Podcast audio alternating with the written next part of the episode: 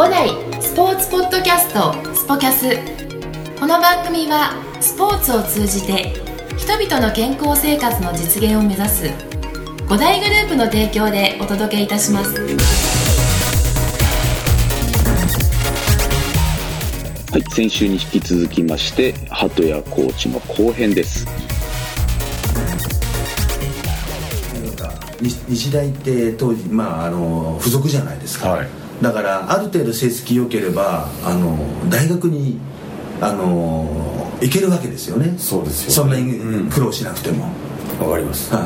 はい。であのちょうど時代もバブルだったので、えうちの父親が、まあ、自営業建設業やってまして、はい。はい。まあね、はいはい。今だから思えばあれなんですけど息子にはほら苦労させたくないっていうのがあるじゃないですか、だからあのお前は俺の後を継げと。えゴルフなんてやるんじゃねえと。え お父さんが急に。はい。はいえ。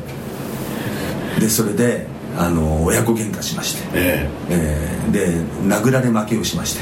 えなんかでそれで渋々大学行くことになったんですよ。あそうなんですか。あのそれはもういやそこの高卒プロっていうところにもうお父さんがいわゆる反対されたってことなんですね。まああの大学ぐらいは出とけた。うちの父親はあの、まあまあうん。あのその自分に学がないっていうのがコンプレックスだったんですよね。はい、だからその自分がその立ち、ね、仕事を独立するまでの間、え随分その学がないっていうのでバカにされたと、でそういう思いを子供たちにはさせたくないっていうのがあったんで、えだからもううちの姉2人いるんですけど、はい。姉から全部もう英才教育でしたもん、ああそう。はい、教育には随分お金かけましたよああでもすごいあのそういった意味では立派なお父さんだ立派だと思うんですけど、え子供の夢を踏み入るっていう お父さんがあのスポーツ選手だってあの将来のスポーツ選手だみたいなことをはい。言って夢を与えながら、そうなんですよ。急にバックスピンでバックスピン。はい半端ねえもうすごいチャージされましたね。すごいんですよ、えはい。それは相当なギャップでしたねギャップも親の不信感ですね。不信感ね。もう、えええこの親信じらんないぐらい、えはー何を言ってるんだと、い、はい、でもまあ時代が時代バブル本当にバブルの時だったんで羽振り良かったんですよ、なるほど、はい、でそれでもう大学行くのかじゃあ俺の夢はもうダメだっていうんで、はい。ええ大学入って1年間は、はい。あのゴルフやってたんですけどん。もうそれでプツッとやめて、はい。自分家のそのどうせあの自分家の仕事つくんだってんでそっちの方に行ったんですよね。もうそのあえっ、とゴルフはもうそこでそこでで一旦区切っちゃったんですよ。あそうなんですね、じゃあが大学生やりながら、はい。あのじ実家のお仕事をそうですそうですそうです。もう手伝うそう手伝いになあってた。んそうなんですね、はい。い、やーもうそれ早いですね。ある意味高卒で働いてるっていうようなそうそんな感じですよね。ええ。はい。あそうなんですね、はい。じゃあそのお仕事を、ええ。だ学生やりながらお家の仕事をうんやるようになって、はであのそこでまた今あの鳩谷さんはゴルフをやってますけど、えそのまたゴルフにはい。もう一回っていうなったところっていうのはどういうことだったんですか？まああの24歳の時にはい。人生の転換期っていうのがありまして。はい。はい。はい。でそれであのまあなんていうんですかね親に感動させられることになりまして。転換期があった転換期があったんですよ。転換期なるほどはい。はい。でそれであの家からお前は出てけとえいうことになったので、はい。あのいきなり今度また叩き出されたわけですよ。なるほはい、まあしょうがないことやったんですけどね。なるほど。はい、しょうがないことやったんですけど、ええ。それでい家にいられないと、はい、そしたらもう裸一貫になってやるって言ったらもうゴルフしかないや、ああはい、でそれでたまたま大晦日の日に、あのメンバーだったゴルフコースに回りに行ったんですよ、はい。暇つぶしに、ええ。大晦日の一人で、うんあの当時は一人でもメンバーだったら行けばあのどっかの組に入れてもらってえる。ええ。で、まあ、ゴルフ回ってこれるので、でそしたらコンペに入れさせられたんですよ、えコンペ急急に。そうそう一人で行ってプレーやらせてくださいって言ったらどこどこのコンペが空いてるんでそこに入ってください言われて。えでそのコンペっていうのがあの東京タワー電波塔のコンペだったんですよ。あそうなんですか、はい。大きなところのそうそうそうそう、ね。ええ。東京タワーの会社のええ。コンペだったんですよ、で最終組で回ってたのがそこの常務。はいの方がいて、そこに僕が入ったんです。よ、はい。で待ってて、はい。でそしたら「ゴルフ君好きなのか?」なんて。当時もうね二十歳ね過ぎぐらいで、うん。あのゴルフやってるってそうそういないいないので、ええ。一般的には。そうですね。はい。でまあこんな若いのに一人で入ってきて何なんだなこの子って思ったんですよね多分、うん。でいろいろ話しかけてくれて、えでそれであの「うちにもコースあるんだよ」なんてええでそのコースっていうのがあの山カントリークラブっていう。えはあ。はい千葉の。はいはいはでそしたら私の後輩がええ。そこに研修生で入ってたんですよ。いはい。あ加納さん知ってますよなんて。えはい。なんとか君元気してますか？そらいるななんていええ。う感じで、あんた知ってるんだって話で、ええでゴルフやんだったらうち来ればなんていう冗談交じりな話をはい。真に受けて、え正月明け早々にはい。電話してええ「行っていいですか?」って言ってええ。電話したんですよ、はでそれで加納山に入ることになったんですああそうなんですね、はでその加納山の、はい。まああの僕もその加納山はねあの鳩谷コーチからよく聞いてたので、はい。そういう出会いだったんですね。そうなんですそうなんです。へえ、その加納山に、はい。あの来ればっていうのは、はい。あのどういった形でその常務は鳩谷さんのこと誘ったいやゴルフそんな好きだったら、ええ。あのゴルフうちに来ればいっぱいできるぞっていうただそれだけですよ。あ。プロうんぬんっていうよりも。はいうんあじゃあそこで、はい。あのいわゆる働いてみないかっていうようなことなんですか？そうですね。ああなるほど、はその時はじゃああのその時がじゃあ245歳の時だったんですかそれは？いそうです。24です。あ24の時はあーじゃあそこであのあれなんですかその鳩谷コーチというかその道がようやく見えてくるような、そうです。だからやっとそれでまたゴルフのその方向にえ道を道をあ変えたってことですよね。変えたですよね、はい。でそこその時はまあのまたもう一回あのプレイヤーとしてそうですあそういうことなんですね、はい何年ぐらいやったんですか？あのカナ山で。加納山では2年半ですね。2年半。2年半。でそこであのいわゆる研修生というそうです。研修生研修生で、はい。ああなるほど。もうそこでやっぱまたやってみてどうだったんですか？その4年越しぐらいになるんですか？またそういった形の。そうです。だから、えまあもともとなんていうんですか70代では回れてたので、え。はい、そんなに間はなかったんですけどね、うん。でただ自分の人生がかかったっていうふうになると、ん。やっぱりそのプレッシャーでなかなかうまいゴルフができないわけですよ、ああなるほど、またちょっとそのメンタル的にもそうですね。全然変わってくるわけですよね、はい。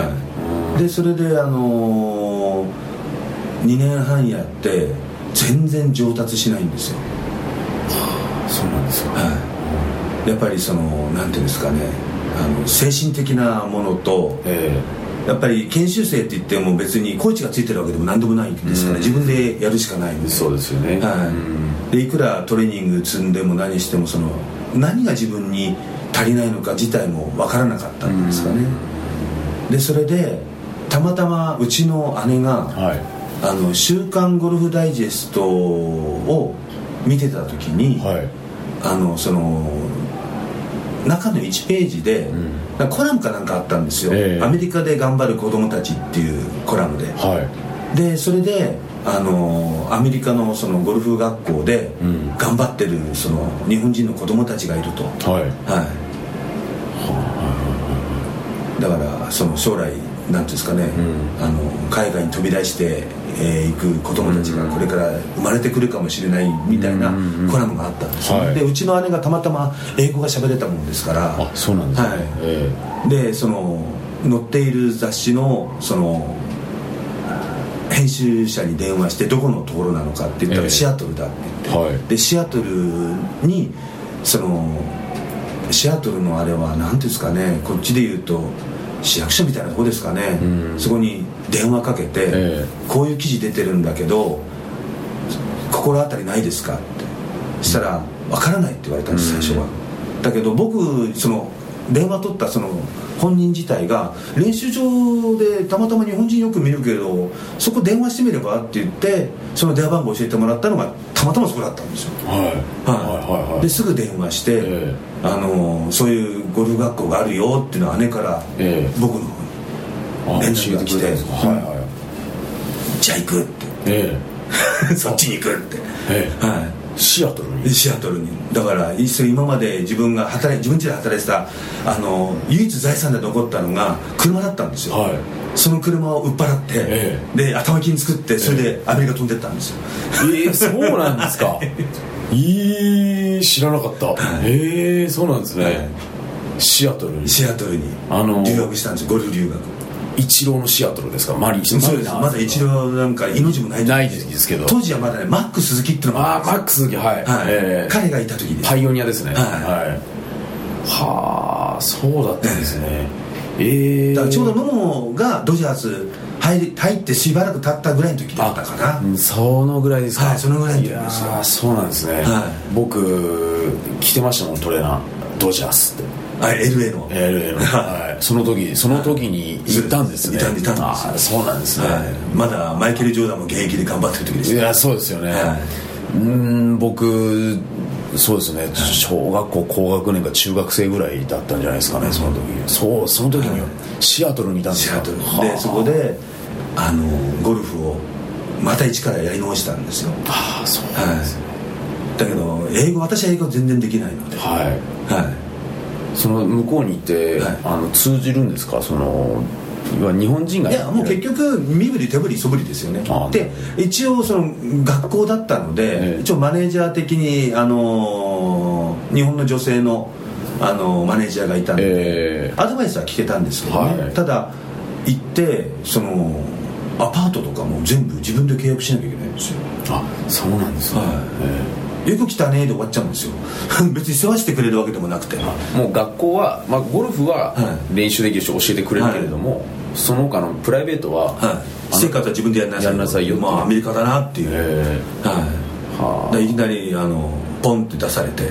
で一応どこのそのアパートがいいのか教えてくれって言って、で紹介されて。でそれで何軒か回ってじゃあここにしようって言って。でもううんうんって言うしかないんですよ、言ってることは大体ニュアンスで分かるんですけどね、こっちは返答ができないっていう、はい。でもなんとかそれであの部屋を借りることができて、えーはい、はあどれぐらい3年間行ってました。3年間行ったんですか、はい。はあそうなんですね、はい。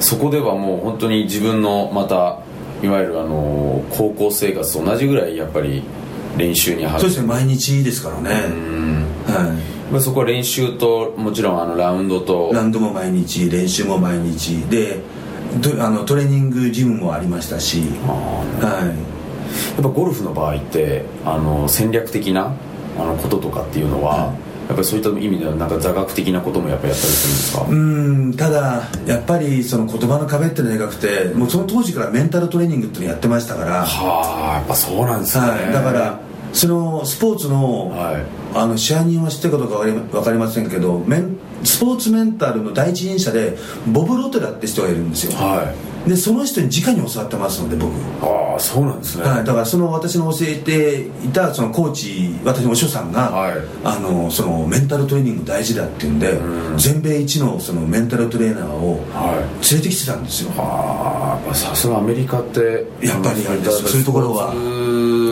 のところではもう相当日本よりも進んでるじゃないですか。進んでますね。はるかに進んでるし環境もいいし。ですよね、はい。ああやっぱりすごいですね、えそんなあのボブ・ロテラ、はい。あの先生のもと、あのメンタルが大事だっていう。大事ですよね。なんですけど何せ飲み心ですから僕も。裸体は大男ですけど。もう心臓の耳みたいにちっちゃいんで。本当にちっちゃくてはい。だからなかなかそれもあれですよね。あのプロになるまではん。本当に遠い道でしたよ。ああそうだったんですね、、はい。やその3年間はい。そこで修行されて、であのやがてまた日本に戻ってくるんですか、はい。そうですね。その時がじゃあ言うと278ぐらいの時に戻ってらっしゃるんですか？えっ、と加納山で、えー、26あそうか。僕そうやってるから。26過ぎてからアメリカ行って約30歳ぐらいの時30歳ぐらいに帰ってきたんですよ。ああなるほど。はい、でところが30過ぎてえ帰ってきてはいいんですけど今度はお金がないじゃないですか、はい。で家にいても、うん。あのなんか肩身がすごい狭いし、えはい、すねかじりって感じじゃないですか、はだからこれは何とかしないといけない、えはい。どうしたんですか？でそれではい。たまたまそのこっち帰ってきてプロテストの受ける間そのミニツアーっていうのがワンデートーナメントとかってやってたんですよね、はい。こっち日本でも、ええ。でそのトーナメントで出てってたまたまあの友達になったやつがうん。うちをここを紹介してくれたんですよ。あ五代五代を。あそうなんですか、はい。当時は横浜ゴルフアカデミーって名前でしたけどね、ええ。はい。そうですね、はい。横浜ゴルフアカデミー、はい。そうでしたね。ええ。でここで働きながらプロ目指せばいいじゃんっていうええ。あれで、ああなるほど。そこその時は、はい。あのーその時は30歳。そうです。31ぐらいですね。そうですよね、はい。そしたらもうあのそのまだ店舗としてはい。伯楽しかなかったですよね、そうですそうです。白楽しくないです。白楽しくないです。ねはい。えーその当時は、はい。あの施設的にはどうだったんですか、同じ、ま、今まあ今とほとんど駐車場が広くなっただけで、ええ。はい、施設的には特にゴルフなんかは全く変わってないですよ。あ変わってないですね、はい。えーそうするともうあのーねテニスがまあ先にもともとあって、はでそれでゴルフが、はい。あのもうなんもうゴルフももう20年以上経つんですよね。ゴルフはもう30そうです。今年で4年じゃないですか？34年、はい。そうですよね、はい。ああじゃあもうそのその当時できてどれぐらい経ってたスクールだったんですか？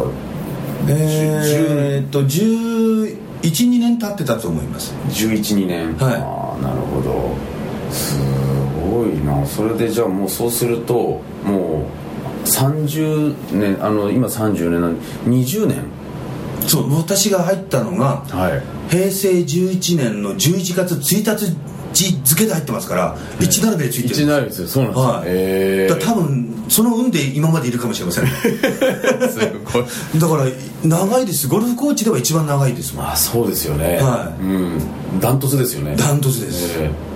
あのその時に今じゃあなんかあの仕事しなきゃなっていうところで、はい。はい。あのその当時入ったと思うんですけど、でそして今にええ。つながってる、あのその時があの指導されるのっていうのは、はい。そこそのここに入ってからが指導するのがその前に、あのー、1年間ぐらい千葉の方で、ええ。あのーレッスンをやってたので。あやってたんですね、はい。うーん。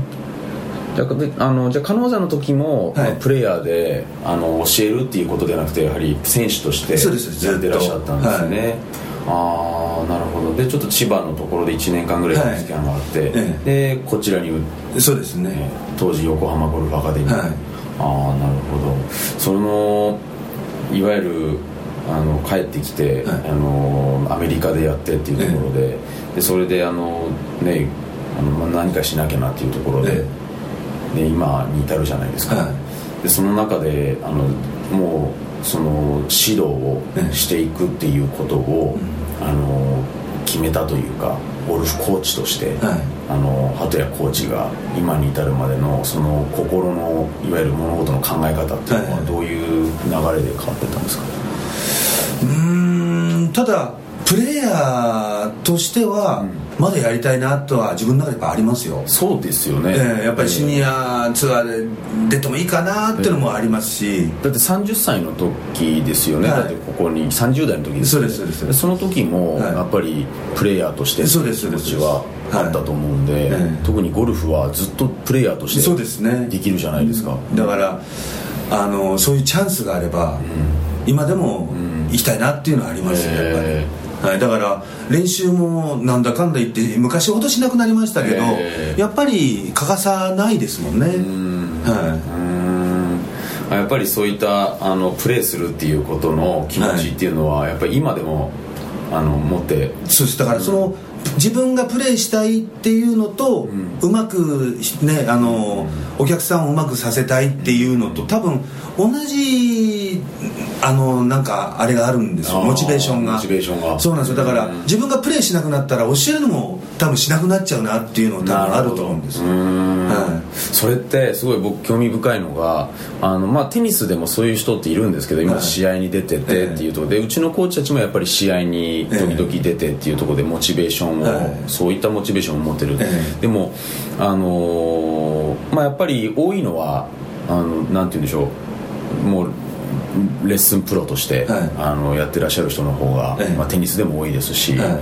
その中でやっぱりそのこっちのモチベーションとこっちのモチベーションを両方持ってるっていうのは、なんか僕の中ですごい珍しい人だなって感じるんですけどうんゴルフの世界は多いですか？どううんでも多かれ少なかれやっぱりプレイヤー目指した人間は、やっぱりプレイヤーでそのギャラリーの前でゴルフやりたいって思ってる人は多いと思いますよ。まあまあでも、うんそれは。まあ、やっぱりあの見せたいっていうのもありますし。やっぱり目立ちたがりなんですね。目立ちたがり生ま生まれたからずっと目立ちたがりなんですよ多分、えー目立ちたいんですよ。もうスポーツだって言われてね、はい。スポーツ選手だって言ってね、はい。うん。まあ確かにスポーツ選手はあのいろいろと見てもらって夢を与えるね。あれでもなんぼですから。そうですねいやでもあのそういったメンタリティーをでも持てたっていうのも、でもやっぱりアメリカでの経験とかそういったものありますね。大きいですよね。いろんなその文化に触れるっていうそのこともできましたし、えーはい。まましてや行ったのは26、ね、6以降で行ったので、ん。見方がやっぱりティーンエイジャーで行くのとは違いますからね。まあそれそうですよね。はい。うん。留語学留学で行くのとはわけが違うので、えーはい。うんうんだそういう点においてはいい勉強になりましたよね、そうですね、はい。ああなるほど。いやあの僕は勝手ながらその鳩谷コーチのレッスンを見てて、はい。その元気で、あの明るくてあのもともとなのかもしれないですけど声が大きくて、はい声がですね。ええ。事務所にでも聞こえるっていう、ええ。なんかそういうところもなんかあのやっぱりそのゴルフコーチいろいろとあのやり方が皆さん、はい。い、あのいろんな性格の方とええ。いろんなあのスタイルの方がいらっしゃって、すごいいいなと思うんですけどやはりそういったところで今話聞いててなんか勝手ながらあのそういったアメリカでの経験とか、あのーそういったあの高校時代の経験とか、はい。体育会でやってたっていうところの経験とかがあってあのあれですね雰囲気がやっぱレッスンは明るいですよね。そうですね。うん。はい。なんかそれがやっぱりあの人気の秘訣というかあのそういったことを経験したからこそええ。あるのかなってやっぱりあのーできないのが当たり前ですからね普通ゴルフって。はい。でそれをどうやってそのうまくさせるかってなったら、あの苦しみを教えるよりも楽しみを教えた方がいいですもんね。ああそうですね、はい。うんいや確かにあの本当難しいですよゴルフって。難しいですよね、ええ。だって今で私も悩んでますもん。自分のゴルフは。なるほど。はい。そのあのカテゴリーレベルのカテゴリーで悩みが出てきますからね、うん。いつもいつもそれですよね。すよね、はい。なるほど、まあ、あのこれ皆さんにですね最後あのお伺いしてるんですけど、はい。そのやはりあのい今来てくださってるですね鳩谷さんのお客さんそしてはい。うちで楽しんでくれてるですね、あの皆さんにですね、あのメッセージをですねメッセージえーいただいてるんです。どういうメッセージでしょう、えーもう鳩谷コーチからの、まあ、皆さんゴルフプレーヤーにですね、はい。えそうですね。5代五代としては、はい。あの今年の抱負でいいですかね、はい。今年はやっぱりあの白楽それから港北港それから亀戸港、はい。3港でとにかくあのイベントを多く行って、はい。よりそのゴルフを、あの楽しんでもらおうとえ。いうのを考えてるんですね、はい。それはもうあのスタッフの中でもあの話してるんですけど、えであともう一つは、えーもう少しその一人一人に対してのその、まあ、スイングのケアだったりメンタル的なケアだったり、うん。そういう点においてそのベストフィットゴルフっていうのをはい。今、あのやってるんですけど、それをええよりあの明確にやっていこうっていうのを今進めているところなので、えーはい、今年はいろいろなイベントをやって、はい。より楽しんでいただこうとはい。思ってますので、そうですね。えーぜひ楽しみにしていただきたいと思います。はい、はい。まあ、今年もあの5大カップが、はい。えーまた開催されるそうですね。今年はあの例年5月だったんですけど、ええ。今年は11月のうん完全なベストシーズンで。ベストシーズンで、はい。あいいシーズンですね。そうですね、秋口の暑くもなく寒くもなく、はもう一番楽しめる時期。い、そうで言い訳ができない。いやいやいやそうですね。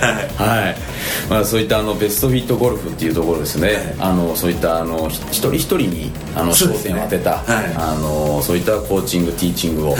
あのしていくというところでそうですね。はい。あのこれを聞いたあの皆様またあのより一層ですね、えー、鳩谷コーチのレッスンが受けたくなったと思いますので、えーぜひぜひ、はい、あのこれからも楽しんでいただきたいと思います。はい、では鳩谷コーチありがとうございました。あどうもありがとうございました。